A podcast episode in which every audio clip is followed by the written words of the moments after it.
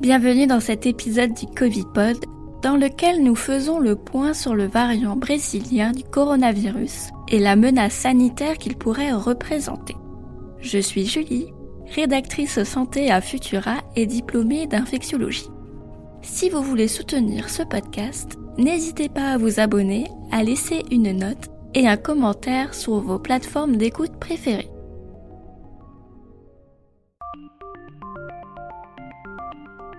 Comme son nom l'indique, le variant brésilien a émergé au Brésil, dans la ville de Manaus, située aux portes de la forêt amazonienne. Mais c'est à l'autre bout du monde qu'il a révélé son existence. En effet, le variant brésilien a été isolé lors d'un prélèvement effectué sur un voyageur en provenance de Manaus, mis en quarantaine dans un aéroport au Japon. Qu'est-ce qui se cache sous l'enveloppe de ce variant? Il appartient à la lignée P1 qui est caractérisée par trois mutations significatives dans la protéine S.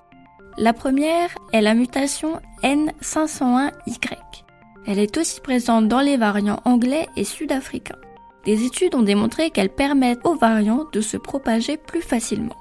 La deuxième est la mutation E484K. Elle est également portée par le variant sud-africain. Selon les scientifiques, cette dernière permettrait au virus d'échapper facilement aux défenses mises en place par le système immunitaire. En d'autres termes, le variant brésilien pourrait être moins bien neutralisé par les vaccins, notamment ceux de Moderna et Pfizer. L'efficacité du vaccin d'AstraZeneca et de Johnson Johnson sur ce dernier n'ont pas été éprouvées. Enfin, la dernière mutation s'appelle K417N et son rôle n'est pas connu. Nous l'avons vu, grâce à sa mutation N501Y, le variant brésilien est particulièrement contagieux. Mais est-il plus mortel? Il n'y a pas encore de réponse précise à cette question. Les scientifiques n'ont pas effectué d'expérience pour le démontrer. Au Brésil, l'épidémie de Covid-19 est particulièrement mortelle, avec environ 4000 morts chaque jour. Plus de 50% des personnes admises en réanimation ont moins de 40 ans. Là-bas, le variant brésilien est responsable de la majorité des cas de Covid-19, mais cela ne signifie pas pour autant qu'il est plus mortel. Depuis quelques jours, le variant brésilien inquiète le gouvernement français. Pourtant, il est très minoritaire sur notre territoire. Il représente actuellement moins de 5% des contaminations à l'échelle nationale. Ce que redoutent les politiques, ce sont les cas d'importation, c'est-à-dire des personnes contaminées dont des super propagateurs potentiels qui pourraient propager le variant en France. C'est pour limiter le risque d'apparition de nouveaux cas de variants brésiliens que Jean Castex a annoncé la suspension des liaisons aériennes entre le Brésil et la France jusqu'à nouvel ordre.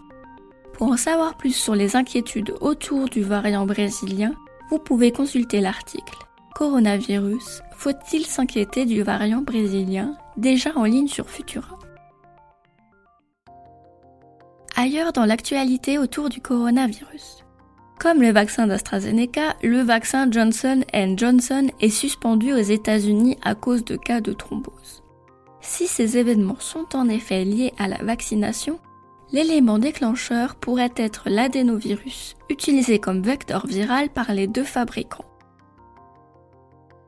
L'épidémie progresse encore en France et la barre des 100 000 victimes officielles devrait être bientôt dépassée.